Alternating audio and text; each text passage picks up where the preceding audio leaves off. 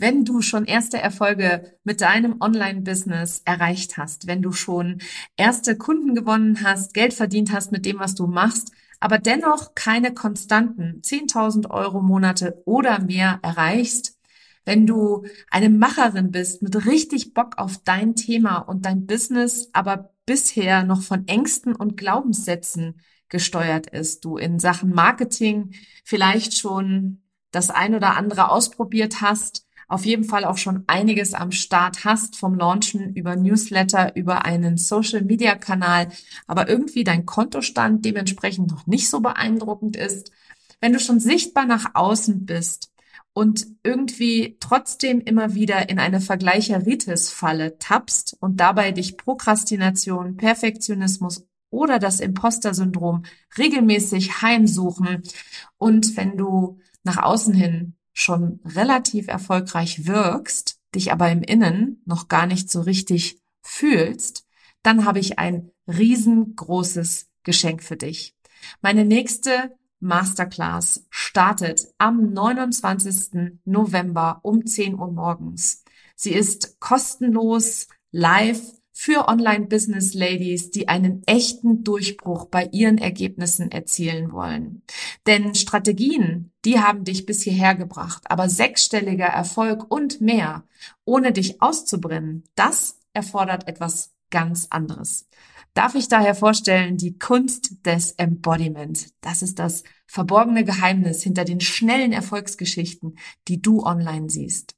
In dieser kostenlosen Masterclass erfährst du, warum Strategie allein in den wenigsten Fällen zum Erfolg oder zur Leichtigkeit im Business führt, welche Rolle deine Identität in deinem Business spielt und wie du anfängst, sie für dich anstatt gegen dich zu nutzen, welche drei Dinge du sein und tun musst, um mehrfach fünfstellige Umsätze pro Monat ohne Stress, Hassel und Überforderung zu haben warum du bislang noch keine konstanten Umsatzmonate mit deinem Business hast, auch wenn du schon gut verdienst, was deine eigene verborgene Superpower ist, die tief in dir schlummert, was dich 2024 auf die Überholspur mit deinem Online-Business bringt und wie du vor allem ein für alle Mal dem Imposter-Syndrom, dem Perfektionismus und der Prokrastination auf Wiedersehen sagst.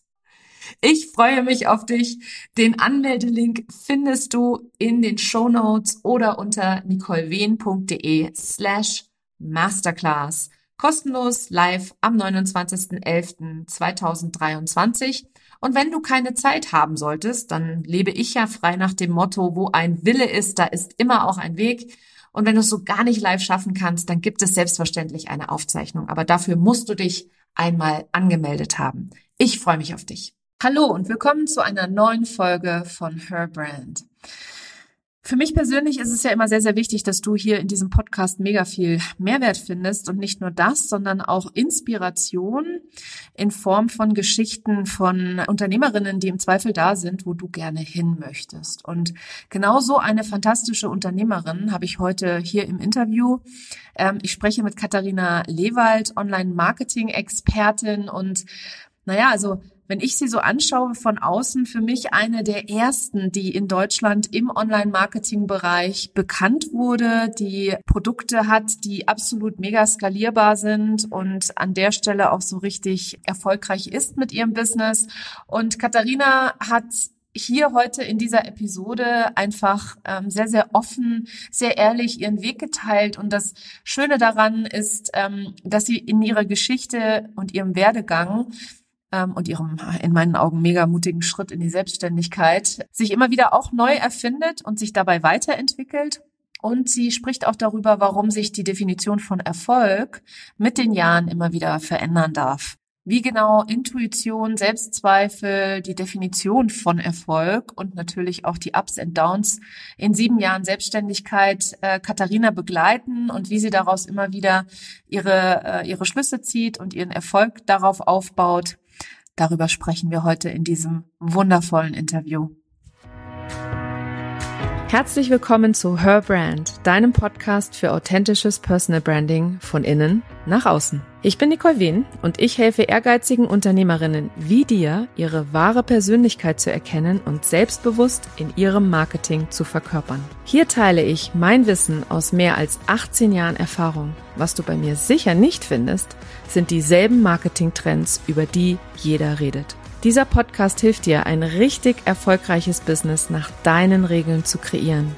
Mit dem Erfolg, den du dir so sehnlichst wünschst ohne mehr zu arbeiten oder dich und deine Lieben zu vernachlässigen. Schön, dass du da bist und los geht's. Herzlich willkommen in meinem Podcast. Heute habe ich äh, eine ganz großartige Unternehmerin zu Gast. Ähm, ich bin mega froh, dass das geklappt hat. Wir hatten ein bisschen Anlaufschwierigkeiten, terminlich da äh, äh, was zu finden, aber ich ich bin einfach mega happy, dass du heute da bist und ich freue mich super auf unser Gespräch. Herzlich willkommen, Katharina Lewald. Vielen, vielen Dank, liebe Nicole. Und äh, ja, das äh, mit, der, mit den Terminschwierigkeiten ist der Tatsache geschuldet, dass ich in letzter Zeit angefangen habe, noch mehr Grenzen zu setzen, was meinen Kalender betrifft. Und dann passiert sowas dann manchmal. Aber vielleicht äh, sprechen wir da ja auch noch drüber, wer weiß. Ja, auf alle Fälle sprechen wir darüber. Das finde ich total super. ähm, Katharina, ich weiß natürlich, wer du bist. Und ich glaube, dass ganz, ganz viele da draußen auch wissen, wer du bist, ähm, weil du einfach ein Name bist. Aber wenn du es in zwei Sätzen, wenn du es meiner meiner zehn, elfjährigen Tochter erklären müsstest, was du machst, was würdest du dann über dich selber sagen? Oh je, oh je, oh, das ist echt schwer. Ähm, ich verkaufe Sachen im Internet, keine Ahnung. weiß weiß ein Kind schon, was ein Internet ist? Ich glaube schon, oder? meine Tochter ist schon ein bisschen weiter, also du kannst auch ruhig ein bisschen äh, fortschrittlicher reden. Ja gut, dann, dann äh, verkaufe ich Kurse im Internet oder so, keine Ahnung. Also ich finde das echt schwer. Ich habe das Problem immer mit meinem Opa, der fragt mich mindestens einmal im Jahr, was, was ich eigentlich mache, weil der möchte das immer gerne so sein seinen, Freunden erzählen und kann das immer gar nicht so erklären. Und ich war neulich in der Zeitung, nicht mit meinem Business, mit was anderem, aber da haben die geschrieben, ich wäre Internetcoach. Oh Gott, ich bin fast im Boden versunken. Alter, ich bin doch kein Internetcoach. Ja, also ich bin, ich bin Business Coach für Online-Business, für Online-Education-Business, um genauer zu sein. Ja. Super cool. Und das erste Mal, ähm, also du warst auch mit einer der ersten äh, Menschen, die mir in dieser Bubble aufgefallen sind tatsächlich. Auch dein Podcast ist einer der ersten Podcasts gewesen, die ich gehört habe, lange bevor ich meinen eigenen gestartet habe. Und was mich immer total interessiert, wenn ich Interviews führe, ist, wie bist du denn da hingekommen, wo du heute bist? Erzähl das doch gerne mal. Und du darfst gerne am Anfang anfangen. Ja, wow. Also ich meine, ich, ich kriege diese Frage ja oft in Interviews gestellt und jedes Jahr, wenn ich wieder ein Jahr älter bin, dann wird diese Geschichte länger. Aber ja, wenn ich am Anfang anfange, also ich habe äh, eine Ausbildung gemacht zur Medienkauffrau ähm, für Digital- und Printmedien, also sprich Verlagskauffrau in einem Buchverlag in Berlin. Ähm, und danach habe ich dann äh, Publizistik und Kommunikationswissenschaften studiert und Chinesisch und China-Studien im Nebenfach, wofür ich viel mehr gelernt habe als für mein Hauptfach im Übrigen. Und ähm, ja, danach ähm, ging es dann auf Jobsuche und ich wollte irgendwas machen im Bereich Marketing, Social Media. Das hat mich interessiert, hatte by the way mit meinem Studium überhaupt nichts zu tun. Also ich habe in meinem Studium praktisch nichts gelernt, was ich später wirklich anwenden konnte, ähm, außer Chinesisch. Aber das habe ich auch alles schon wieder vergessen, weil wenn man es nicht benutzt, dann vergisst man es natürlich auch wieder. Ähm, aber ich konnte eine Zeit lang äh, einigermaßen Chinesisch sprechen. Nach vier Jahren kann man dann ein bisschen was, aber ist alles wieder weg. So, leider. Und danach, das war ganz witzig damals eigentlich, habe ich meinen ersten Job über Twitter bekommen. Da hatte mich einer angeschrieben, der, ja, der mich einfach verfolgt hat, was ich so mache und der hat mir dann einen Job angeboten und das war dann aber alles, ja, nicht so mega cool. Und nach acht Monaten war das dann eigentlich auch schon wieder rum. Und dann war das so, dass das im Grunde eine Firma war, wo es nur zwei Geschäftsführer gab, äh, die mich eingestellt haben. Und dann haben die sich nachher irgendwann ins Streiten gekriegt über die Finanzen der Firma, wie die Firma weitergeführt werden soll, etc. Und dann wurde ich halt entlassen sozusagen, weil auch dieses Startup, wo ich damals eben dort gearbeitet habe als einzige Mitarbeiterin, auch dann aufgelöst wurde sozusagen. Und da stand ich dann nach äh, acht Monaten Vollzeitanstellung sozusagen, wo ich aber von zu Hause aus gearbeitet habe und äh, auch schon sehr viele Freiheiten eigentlich hatte, äh, an dem Punkt, wo ich überlegt habe, okay, bewerbe ich mich jetzt wieder auf einen Angestelltenjob oder mache ich mich selbstständig? Und ich habe in den letzten Monaten eben auch da mich ein bisschen mit beschäftigt, hatte auch die Vier-Stunden-Woche von Tim Ferriss gelesen und ähm, ich hatte schon seit dem Abitur irgendwann immer so geblockt, über welche Bücher ich lese. Ich war so, so ein Leserattenblock irgendwie und ähm, hatte dadurch auch ein bisschen Erfahrung mit Bloggen und so und habe dann irgendwann überlegt, okay, entweder suche ich mir jetzt irgendwas, womit ich mich selbstständig machen kann, oder ich gehe wieder in die Anstellung und suche mir einen neuen Job. Und ich bin dann wieder in irgendwelche Bewerbungsgespräche gegangen und ich fand die Gespräche oft schon so ätzend. Oh, und dann einmal weiß ich noch, war ich in Berlin am Ostbahnhof in der Nähe bei einem Bewerbungsgespräch. Alter, dann war das so ein Großraumbüro, ne? Und ich dachte so, Alter, hier willst du auf gar keinen Fall arbeiten. Das war so schrecklich, so ein Großraumbüro und dann irgendwie so 50 Leute. Und ich dachte so, ich als hochsensible, introvertierte Person im Großraumbüro auf gar keinen Fall. So im Nachhinein betrachtet. Damals fand ich es schrecklich, aber hätte nicht genau sagen können, warum. Heute weiß ich, dass es überhaupt gar nicht so zu mir gepasst hätte, so aus verschiedenen Gründen eben. Ja, und dann äh, habe ich mich selbstständig gemacht und habe am Anfang erstmal, ähm, ich hatte einen Blog, der hieß Bloggen für schlaue Frauen. Da habe ich halt Blogtipps gegeben, wie du mehr Leser kriegst und so. Und bin dann relativ schnell zu dem Thema gekommen, wie du es schaffst, mit einem Blog auch Kunden zu gewinnen. In welchem Jahr hast du dich selbstständig gemacht? Welches Jahr war das? Also den Blog damals, Bloggen für schlaue Frauen, habe ich im Mai 2014 äh, gestartet und im November 2014 ist sozusagen, war der offizielle erste Monat meiner dann Selbstständigkeit quasi.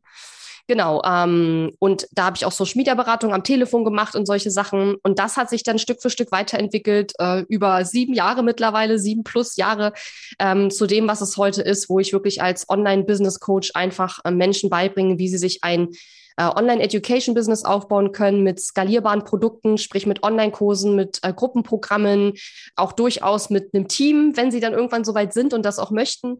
Genau, und da probiere ich auch gerade ganz viel Neues aus, denn nach sieben plus Jahren äh, ist es einfach so, dass ich da gerade auch so ein bisschen im, im Umbruch mich fühle und einfach da auch ein paar neue Dinge jetzt äh, entdecken möchte.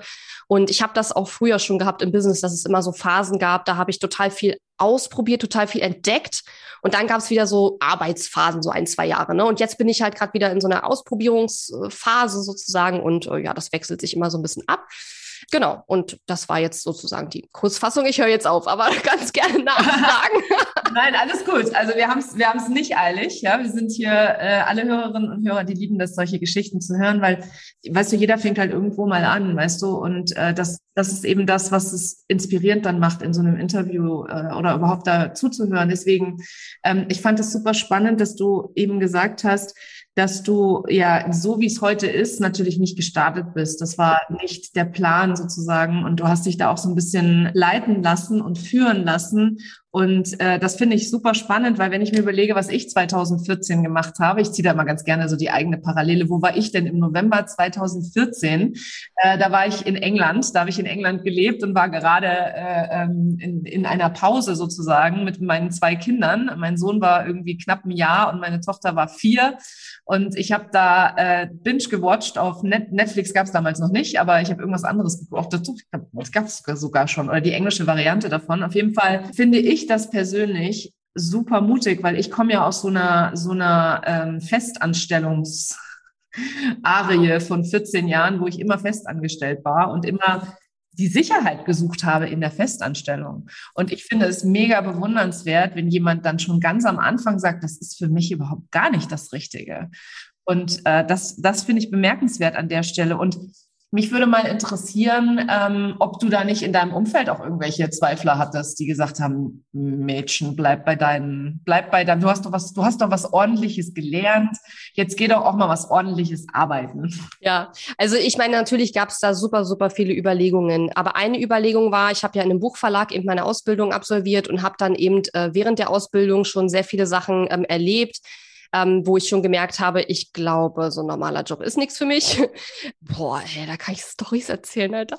Nein, äh, aber was ich eigentlich sagen will, ist, ähm, ich glaube, da habe ich schon gemerkt, dass äh, bestimmte Dinge so an so einem normalen Job mir einfach nicht so gefallen. Und zusätzlich kam noch dazu, dass ich gemerkt habe, die Verlagsbranche ist, äh, ja, würde ich sagen, eine sehr traditionelle Branche, die sich jetzt, äh, ich sag mal, eher unfreiwillig in diese ganzen Digitalisierungsumwandlungen äh, begeben hat, weil sie es halt einfach müssen. Es funktioniert nicht mehr alles so wie damals. Und in den letzten Jahren hat sich da natürlich auch unheimlich viel getan. Aber damals, als ich die Ausbildung gemacht habe, Gott, wann war das? Das war ja noch, das war, warte mal, ich habe 2006 Abitur gemacht, danach habe ich die Ausbildung gemacht. Das war 2006, 7, 8 so in dem Dreh, wo ich die Ausbildung gemacht habe. Ist auch schon super lange hergefühlt.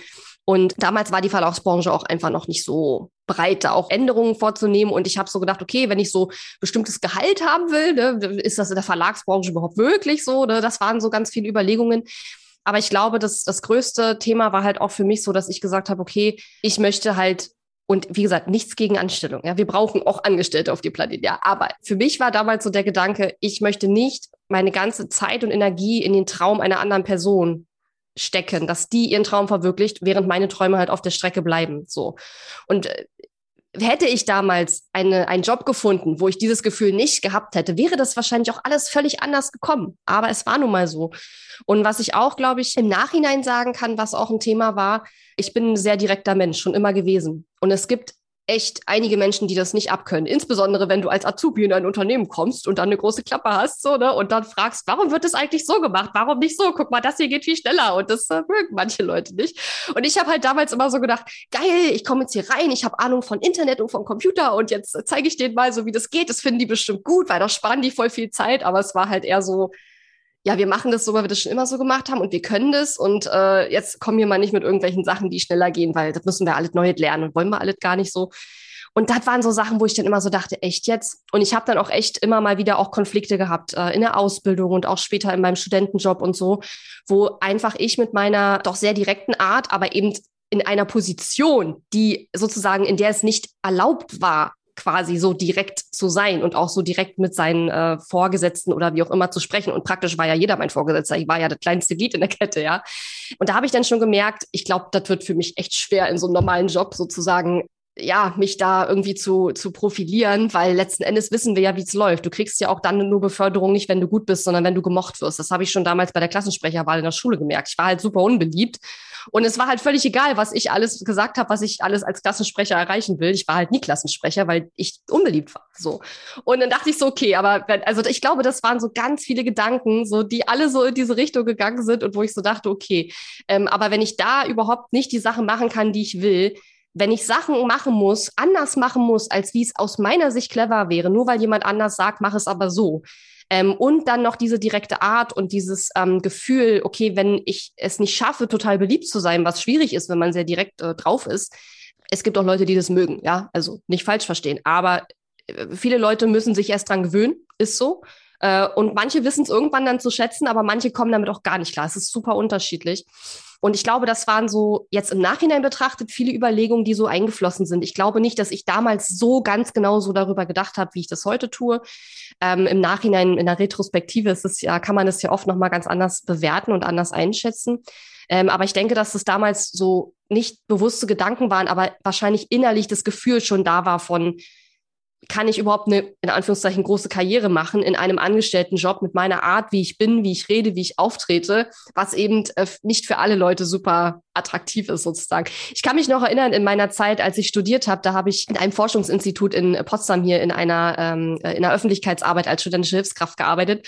Und eines Tages, da kam der, einer der beiden Direktoren des Forschungsinstituts, kam bei uns in die Öffentlichkeitsarbeit ins Büro und ich habe gesagt, Hallöchen, Herr, so und so. Und dann hat mich hinterher meine Vorgesetzte ganz schön, also nicht zusammengestaucht, aber sie hat gesagt, Katharina, du kannst doch zu dem Herrn so und so nicht Hallöchen sagen. So. Und ich wusste gar nicht, was los ist. Ich, ich, ich habe das gar nicht verstanden ich sowieso. So, ne? Ich, also auch heute, ich finde das jetzt nicht dramatisch. Ich habe ja nicht gesagt, hey, du Arsch oder so, ja. Ich habe halt gesagt, Hallöchen, so weißt du. Aber das war ein Riesenthema, so, ne? Und ich dachte so, crazy. Also wenn das schon zu Konflikten führt, eieiei, so, ne? Und ich war ja nur studentische Hilfskraft, also, ne? Und das war also eine von vielen Stories im Nachhinein, wo ich so denke, das waren so viele kleine Puzzleteile, die dann dazu geführt haben, dass ich gesagt habe, nee, also die Angst, was mit mir passieren würde, wenn ich wieder ins Unter in ein Unternehmen gehe und wieder in eine Anstellung gehe, ähm, war größer als die Angst davor, was passiert, wenn ich mich selbstständig mache. Und man muss auch dazu sagen, ich bin, glaube ich, die erste Selbstständige in meiner Familie. Ich kenne in meinem ganzen Stammbaum niemanden, der selbstständig war. Meine Eltern sind Lehrer, meine Großeltern sind auch alle Lehrer, bis auf einen Opa, der war Polsterer früher.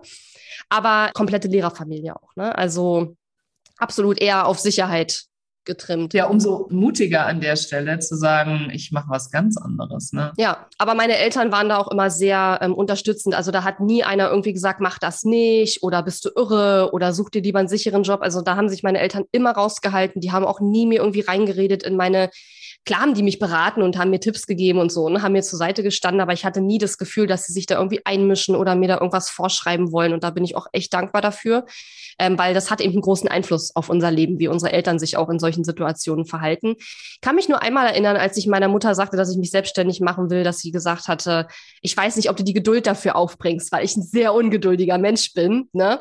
Und aber das hat mich dann auch so ein bisschen angestachelt und ich da so dachte, ich werde dir das zeigen, ich schaffe das so, ne? ja, also ja, aber das, da bin ich sehr dankbar, dass ich da eigentlich immer, ähm, also dass ich da nie von meinen Eltern irgendwie Probleme in den Weg gelegt bekommen habe, was jetzt Berufswahl und solche Sachen betrifft. Da war ich immer sehr frei unterwegs und durfte eigentlich alles machen, was ich wollte, alles ausprobieren und da haben die sich nie eingemischt. Es ist aber natürlich auch immer alles sehr glatt gelaufen. Ne? Wäre das nicht der Fall gewesen, weiß man nicht, dann wäre es vielleicht auch anders gekommen. Ja, ja, na klar, mega. Also ich finde, das, das, da hast du eben was ganz Wahres gesagt, weil eben ähm, ich bin ja sehr beeinflusst worden von meinen Eltern. Aber das habe ich damals nicht so wahrgenommen. Also so wie du auch mehrmals sagst, ich glaube, damals ist mir das gar nicht so bewusst gewesen. Und ich kann das auch nur heute rückblickend sagen. Ich habe das halt als Wahrheit abgespeichert. Ne? Für mich war halt immer das Angestelltenverhältnis ein sicheres Verhältnis ähm, da ist man sicher sozusagen und, und äh, Selbstständigkeit bedeutet Unsicherheit. Und ähm, interessant dann auch zu sehen, dass das, äh, dass das eben aus einer Familie kommend, wo man ja auch noch, deine Eltern sind wahrscheinlich verbeamtet, ähm, dann auch noch mal, das ist ja noch mehr Sicherheit als die vermeintliche Sicherheit, die ich gespürt habe, ja.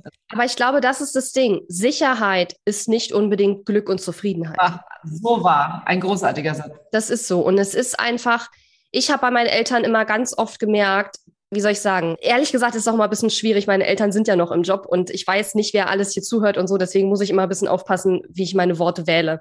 Aber ich sag mal so, ich habe gemerkt, wie es ist, wenn man nicht immer zu 100 Prozent happy ist mit seiner Jobwahl. Ich glaube, meine Eltern wurden auch sehr beeinflusst von ihren Familien, auch sich einen sicheren Job zu suchen, von ihren Eltern. Ähm, aber wie gesagt, das heißt ja nicht, dass man dann glücklich und zufrieden ist. Und der Lehrerberuf hat sich auch in den letzten Jahrzehnten extrem geändert. Und meine Eltern sind ja im Osten aufgewachsen. Ja, ich komme ja aus dem Osten. Die sagen bis heute, dass früher der Lehrerberuf ein völlig anderer Beruf war, als es heute ist. Und ich glaube, früher war das für meine Eltern auch fein. So wie es heute ist, ist es, glaube ich, für viele Lehrer, nicht nur für meine Eltern, eine unglaubliche Herausforderung.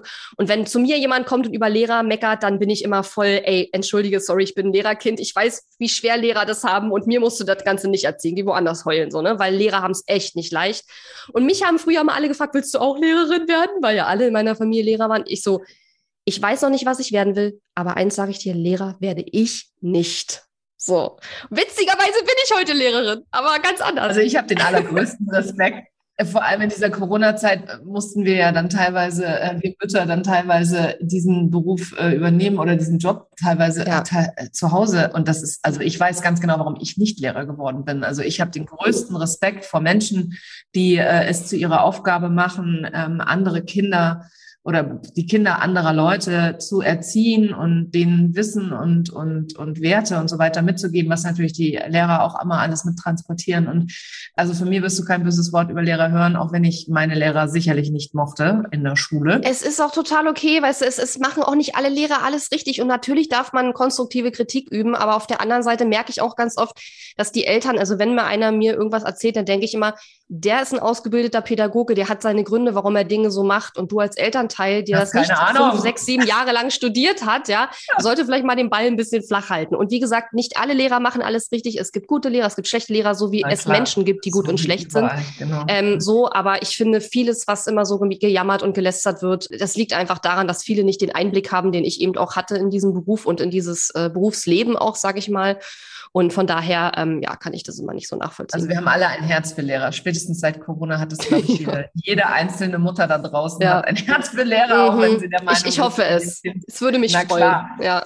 Na klar. Katharina, was glaubst du, ist für dich die größte Herausforderung im Online-Business? Also in diesen letzten Jahren. Für mich persönlich oder für beim Aufbau eines Business generell? Beides, gerne. Also für dich persönlich natürlich zuerst. Ne? ja, also für mich persönlich ist es, glaube ich, äh, ich, also ich glaube, das ändert sich auch im Laufe der Zeit. Ja, also wenn ich jetzt über den aktuellen Zeitraum sprechen müsste, wo wir auch das Interview gerade aufnehmen, ich habe, äh, aber das ist jetzt auch nicht erst seit gestern, das ist schon lange, aber ich glaube, es ist manchmal so, manchmal hast du Dinge, die dir im Weg stehen, die mal weniger im Weg stehen und mal mehr. Und im Moment ist es gerade extremste Selbstzweifel, aber die habe ich schon immer gehabt. Und auch als ich noch, äh, weiß ich nicht, die letzten sieben Jahre eigentlich immer sozusagen. Und das glaubt mir immer keiner, ne? Aber nur weil du erfolgreich bist, heißt es ja nicht, dass du keine Selbstzweifel auch irgendwie hast oder so.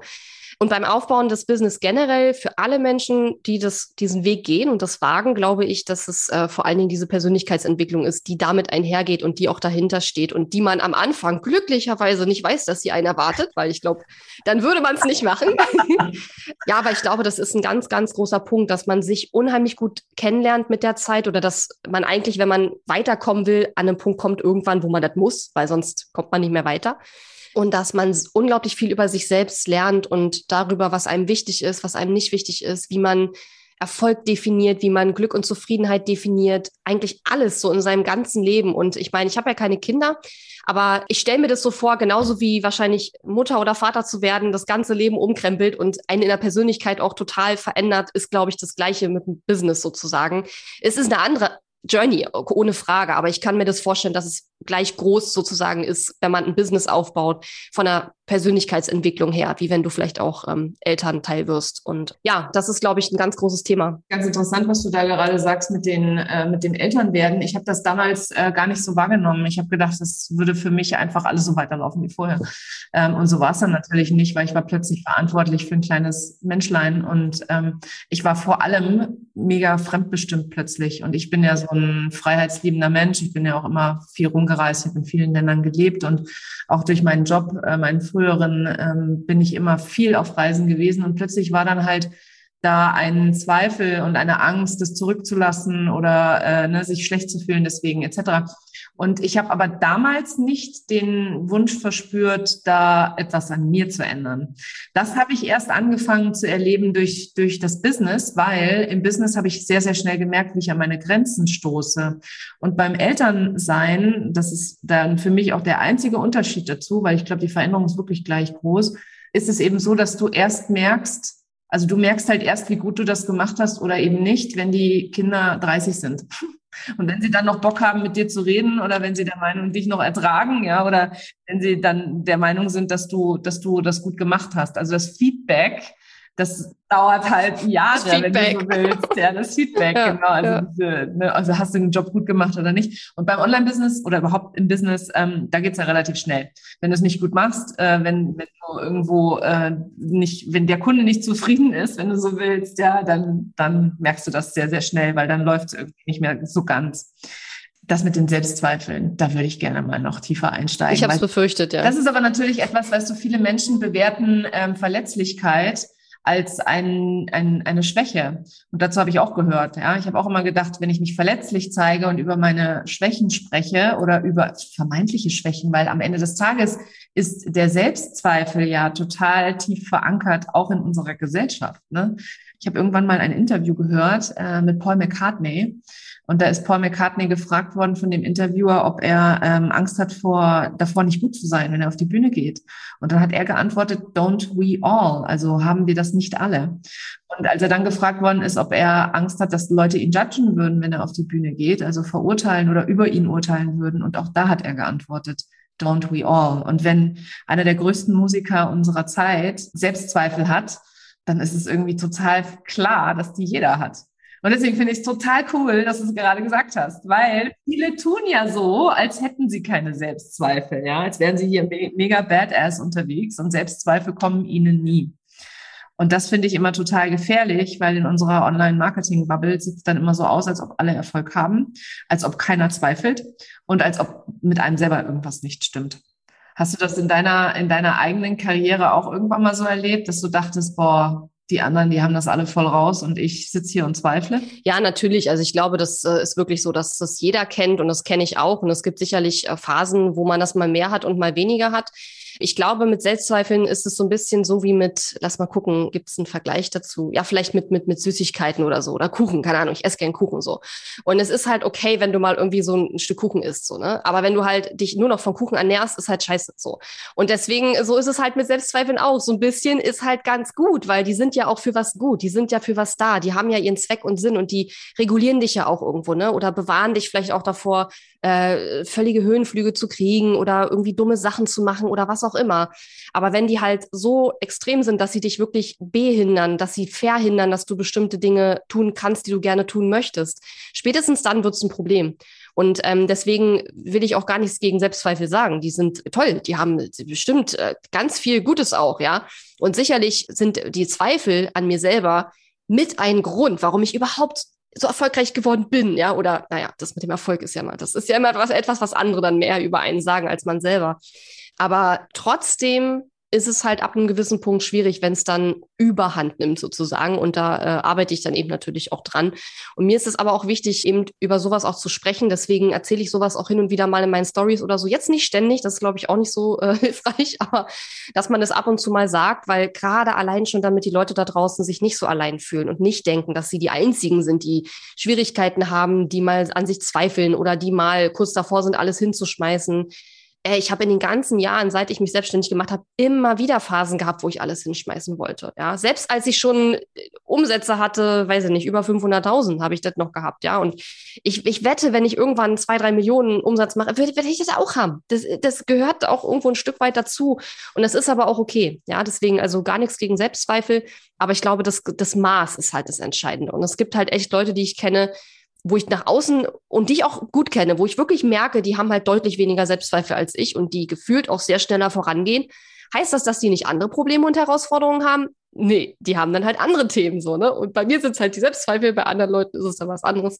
Aber es ist definitiv nicht so, nur weil man bestimmte Arten von Erfolg erreicht hat, dass man irgendwie, also zumindest bei mir nicht, dass man nicht mehr an sich zweifelt, dass man nicht auch mal äh, vielleicht im Nachhinein sagt, okay, das war jetzt irgendwie nicht so cool, was du da gemacht hast oder äh, dass man immer alles genauso macht wie vorher. Man darf sich ja auch verändern und man wächst ja auch. Das habe ich ja gerade schon gesagt. Ne? Und von daher, jeder hat das, hat das. Wie würdest du, weil du es jetzt eben gerade auch schon äh, das ein oder andere Mal angesprochen hast, wie würdest du selber für dich Erfolg definieren?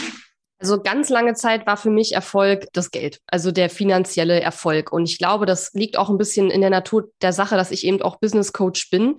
Also ich weiß nicht, ob ich das so sagen kann, aber ich glaube, ich gehörte schon als Online-Business Coach zu den ersten, die so auf dem deutschen Markt äh, ja etwas äh, mehr wahrgenommen wurden oder etwas größer geworden sind oder wie auch immer man das bezeichnen möchte. Und ich weiß, das ist vielleicht auch ein Glaubenssatz, den ich habe, aber ich habe schon das Gefühl, dass Business Coaches auch daran bewertet werden von den Menschen da draußen, wie viel Umsatz sie selber halt auch machen. Gewinn ist wieder eine andere Frage, ja, aber äh, ich habe schon das Gefühl, das ist ein Bewertungsmaßstab. Und dementsprechend habe ich halt immer gedacht, je erfolgreicher ich werde, je mehr Geld ich verdiene, desto bessere Kunden bekomme ich, desto mehr bezahlen die auch, weil ich ja dann halt äh, viel erfolgreicher bin und so weiter. Und mittlerweile hinterfrage ich das aber gerade sehr stark. Also generell das Umsatzthema hinterfrage ich mittlerweile sehr stark, weil ich vor zwei Jahren, glaube ich, mal ein ähm, Podcast-Interview gehört habe mit einem äh, Business Coach, der halt ähm, schon im Millionenbereich äh, ist. Und dann hat sie erzählt, wie viel Gewinn am Ende übrig war. Und das war ein bisschen mehr, als ich hatte. Und ich hatte, ich bin weit entfernt noch von der Million, ja. Und ähm, da habe ich dann angefangen so zu grübeln und habe so gedacht, hm, weil ich kenne diesen Business Coach auch und ich wusste halt, ähm, dass der halt unheimlich viel arbeitet. Und ich dachte so, okay, der arbeitet unheimlich viel, macht zwar zwei, drei Millionen Umsatz, aber hat jetzt nicht viel mehr Gewinn am Ende übrig als du. Also, hä? What's the point? Ne? Und da habe ich dann angefangen, echt darüber zu grübeln. Und mittlerweile sage ich, ist zum Beispiel für mich auch Erfolg. Ich habe halt super viel zeitliche Freizeit, ne? Also oder zeitliche Freiheit besser gesagt. Freizeit auch.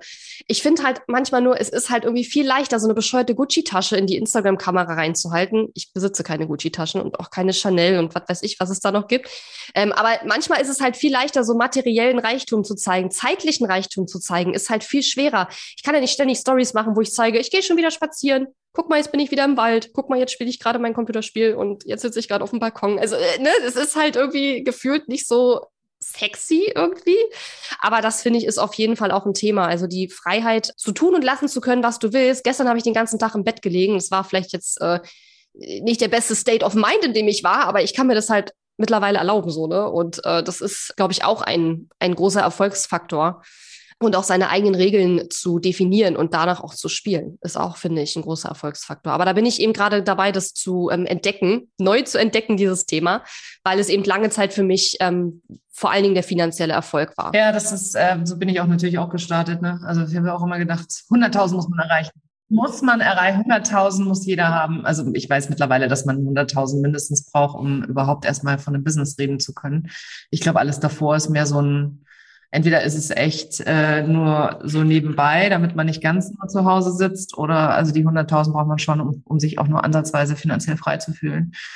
Und ähm, aber für mich war es auch lange einfach zahlengetrieben, weil wir das so lernen. Wir lernen das so, ja, wir lernen äh, gute Noten zu schreiben, wir lernen, äh, keine Ahnung, äh, irgendwas an Zahlen zu erreichen, etc. Also es ist ja einfach komplett verankert und auch die Art und Weise. Da fällt mir der Sportunterricht ja. ein, wo man immer so bestimmte Sachen irgendwie erreichen musste. Und ich war im Sportunterricht immer so schlecht. Meine Ergebnisse, die ich hatte, die standen nicht mehr auf der Liste. Kannst dir vorstellen, was das mit meiner Psyche auch damals gemacht hat, so, ne? Und ich bin heute bis heute ein Mensch, der keinen Sport gerne macht. Und ich denke mir so, wäre dieser scheiß Sportunterricht damals anders gewesen, dann hätte ich heute wahrscheinlich auch Spaß an Sport. Ja, so, ne? ja, ja na klar.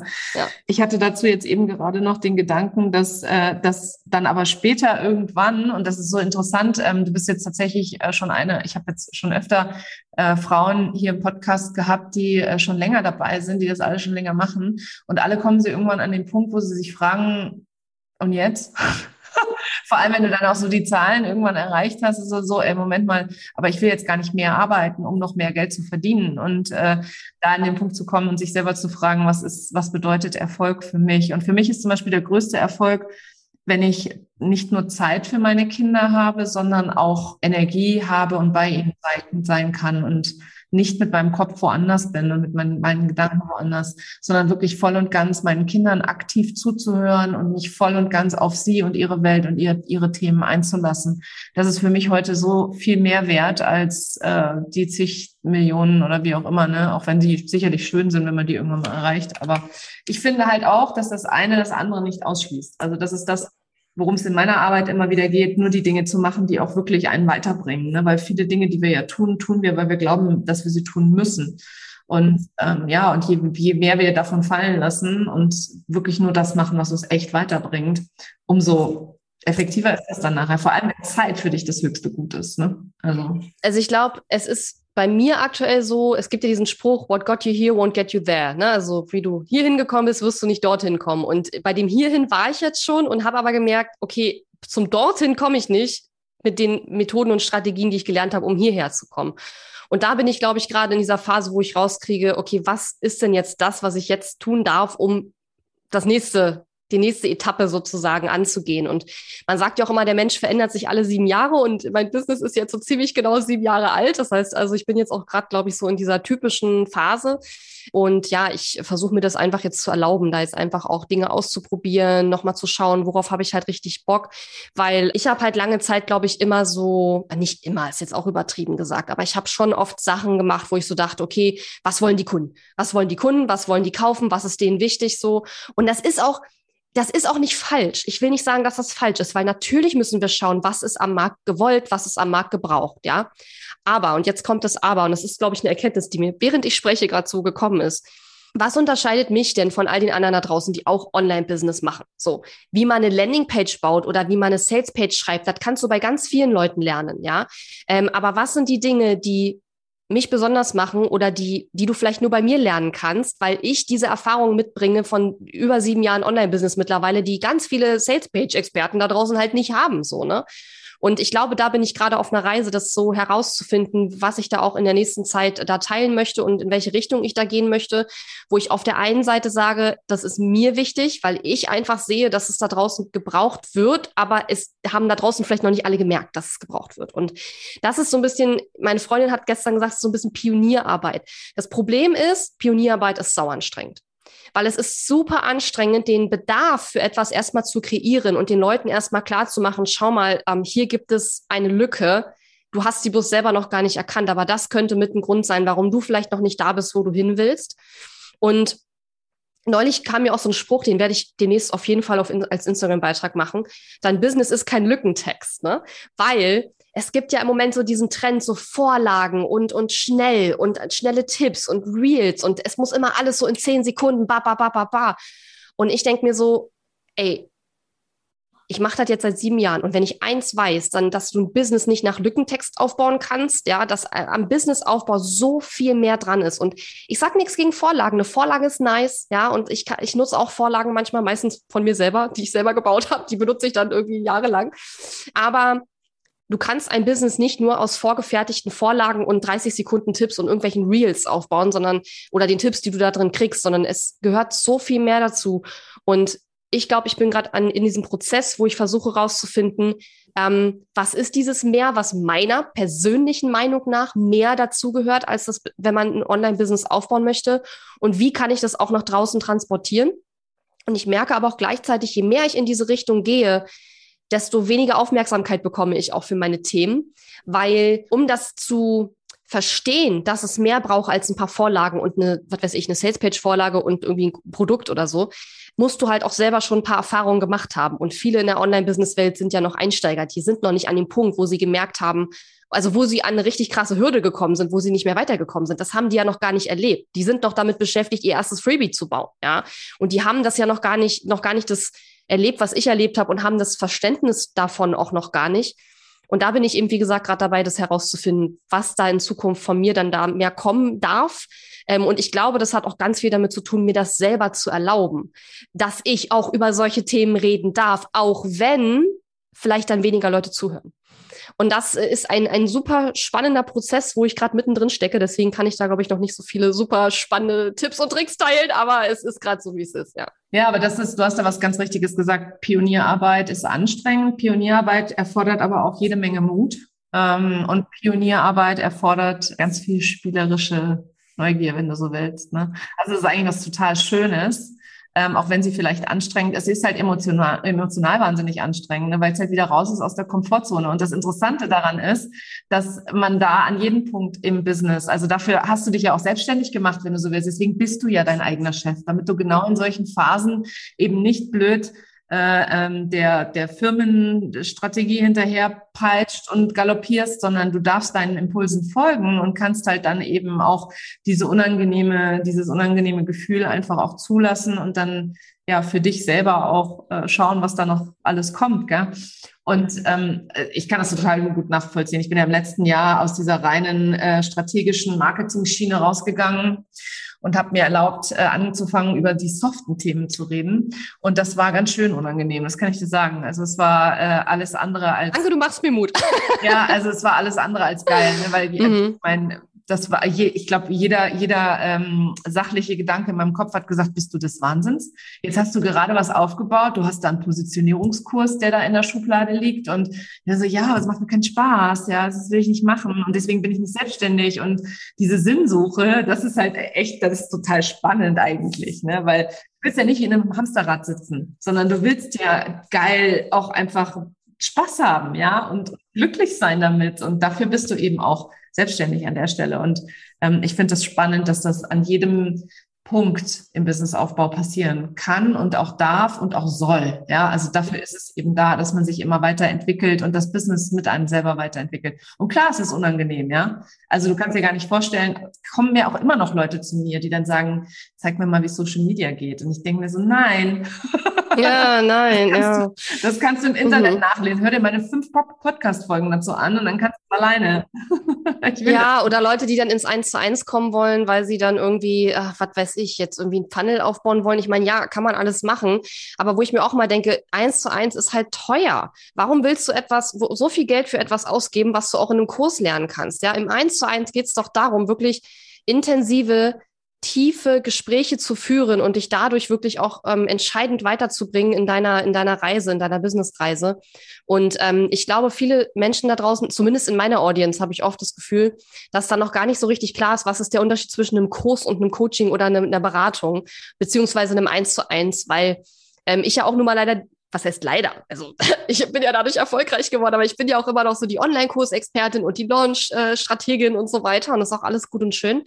Aber jetzt den Shift zu schaffen und auch zu sagen, hey, äh, ich mache auch Evergreen Funnels zum Beispiel recht erfolgreich, ja, und da auch äh, mehr reinzugehen oder zu sagen, ähm, es gehört zum Verkaufen mehr dazu, als nur ein Produkt zu machen und eine Website oder eine Salespage zu bauen, ja, und darüber hinaus zu gehen, da merke ich auch in meiner Audience ist es oft so noch gefühlt noch nicht so das Verständnis dafür da, dass ein Kurs kein Coaching ist und dass in einem Coaching etwas völlig anderes passiert und du ein Coaching oder eine Beratung oder ein Eins zu eins aus einem völlig anderen Grund buchst als ein Kurs. Weil ein Kurs buchst du für Wissenstransfer. Ich labere dich voll mit meinem Wissen und du hast das dann und dann kannst du gehen und kannst damit was tun. Natürlich kriegst du von mir Umsetzungstipps und wir machen Support in meinem Programm und so weiter. Das ist alles da. Aber in einem Eins zu eins, wie gesagt, geht's ja viel mehr in die Tiefe und es geht wirklich ja, wie soll ich sagen, mehr um das Eingemachte. Da reden wir nicht darüber, wie baut man jetzt eine Salespage. Ja, hier ist meine Lektion, kannst du dir angucken, kannst du machen. Ich guck's mir auch hinterher an, ich gebe dir Tipps, alles gut und schön. Aber es gibt eben noch so viel mehr, was, wie soll ich sagen, wenn du so ein Glas vorstellst mit den ganzen großen Kieselsteinen drin, aber der Sand dazwischen, der ist halt auch wichtig, um dieses Glas voll zu machen. Und da geht es eben viel mehr auch drum. Ne? Und ähm, geht es eben auch viel mehr um persönliche Sachen, auch um individuelle Sachen, die eben vielleicht nicht in einem Kurs drin vorkommen, weil sie speziell eben auch äh, es um, um deine Situation geht. Und in einem Programm, wo ich selber gerade als Kundin drin bin, da hat zum Beispiel die äh, Mentorin gesagt, es geht im Business immer darum, deine ganz persönlichen, ähm, wie nennt man das, deine ganz persönlichen, ah, was heißt Constraints auf, auf, auf Deutsch? Ähm, Hindernisse oder Hindernisse, Widerstände. Ja, ja, ja, genau, das, was dich zurückhält. Genau, dass du schaust, wie kannst du die Dinge, die dich in irgendeiner Form behindern, trotzdem in dein Business integrieren.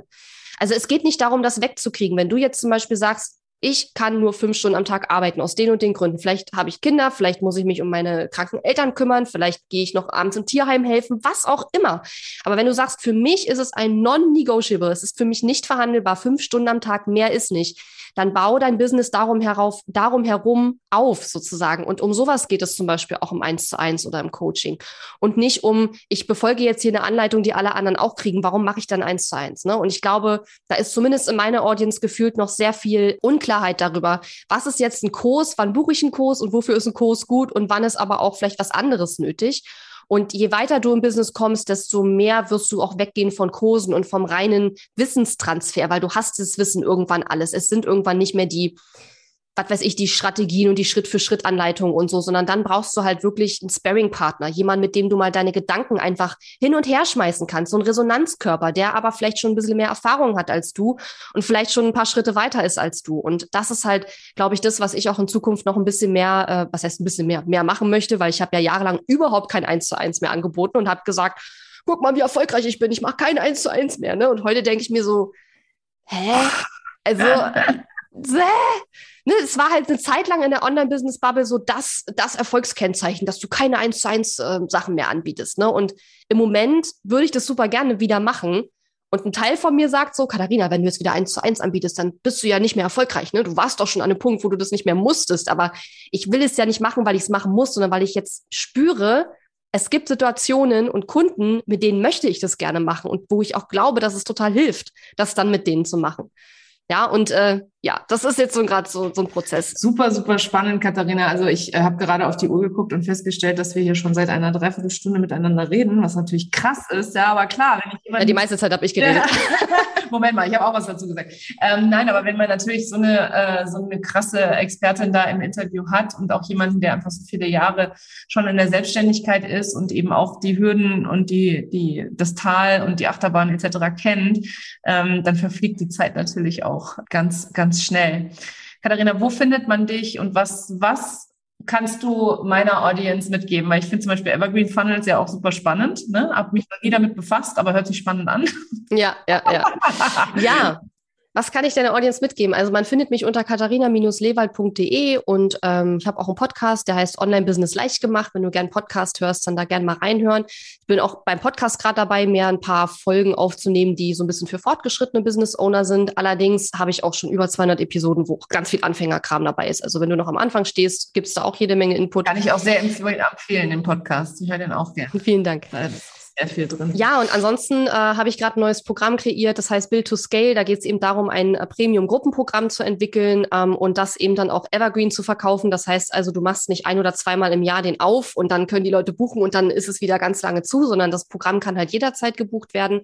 Ähm, und da versuche ich gerade so ein bisschen die Leute heranzuführen, weil für viele ist das so völlig ein Buch mit sieben Siegeln. Die können sich überhaupt nicht vorstellen, dass das funktioniert. Das funktioniert aber schon, äh, wenn man weiß, wie es geht. Ähm, aber auch so ein bisschen Pionierarbeit an der Stelle. Und genau, da bin ich jetzt gerade dabei.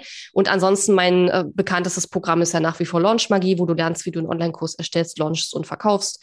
Aber das mache ich jetzt schon seit dreieinhalb Jahren und deswegen bin ich jetzt gerade so ein bisschen mehr in Richtung mehr Evergreen und mehr in die Richtung, weil da gibt es am deutschen Markt, finde ich, noch nicht so viele Leute, die das halt wirklich meiner Meinung nach wirklich gut machen und auch gut erklären können und gut vorleben. Und deswegen, ähm, wenn es, es gibt bestimmt Leute, die ich nicht bloß nicht kenne, deswegen, also nicht falsch verstehen, aber ich kenne ja auch nicht jeden. Ähm, aber ein paar Leute, die ich kenne, wo ich sage, okay, das muss irgendwie besser gehen, meiner Meinung nach. Und ich packe dir natürlich alle äh, Links einmal in die Show Notes, äh, damit du sehen kannst äh, oder damit du da mit, mit Katharina auch äh, einfach mal gucken kannst, was sie so alles anbietet, falls du sie noch nicht kennst. Und äh, was ich mir, wie gesagt, überhaupt gar nicht vorstellen kann. Und ja, jetzt, es gibt genug Leute, die mich noch nicht kennen. vielen, vielen Dank, dass du heute bei mir zu Gast warst, liebe Katharina. Und ähm, ich freue mich. Vielen Dank für die Einladung. Ich freue ja. mich total. Es war ein super Gespräch. Genauso habe ich mir das vorgestellt. Vielen Dank. Ich bedanke mich auch für die tollen Fragen. Ich äh, hast du gemerkt, habe auch gerade ein, ein sehr großes Mitteilungsbedürfnis, weil man macht es immer alles so in seinem Kopf mit sich aus und es ist auch schön, da mal drüber sprechen zu können, auch wenn man noch im Prozess ist und noch nicht alle Antworten auf die ganzen Fragen hat. Also von daher vielen Dank. Sehr gerne. Ja, und wenn du jetzt an einem Punkt in deinem Business bist, wo dir so ein bisschen die Klarheit fehlt, wo dir so ein bisschen der Fokus fehlt, wo du nicht genau weißt, was dein nächster Schritt sein soll, dann lege ich dir meinen Clarity Coaching Call sehr ans Herz. Denn der ist genau für Selbstständige, die im selbstgeschaffenen Hamsterrad feststecken. Und in einer Stunde legen wir den Grundstein dafür, dass du zur wahren Unternehmerin wirst, die mit Leichtigkeit ihren Wunschumsatz erreicht, ohne mehr zu arbeiten. In diesem intensiven 1 zu 1 Coaching Call führe ich dich zu der Klarheit, die du brauchst, um weniger zu tun und mehr zu erreichen. Den Link dazu findest du in den Show Notes und dein Invest liegt bei 499 Euro netto. Ich freue mich auf dich. Die Ergebnisse vom Clarity Coaching Call sind amazing, weil es einfach total geil ist, mal eine Stunde lang 100 Prozent auf dein Business zu gucken und von außen die Unterstützung zu bekommen, deine größten Hürden, deine größten Hänger zu lösen. Ein großartiges Investment in dich und dein Business. Die Ergebnisse sprechen für sich.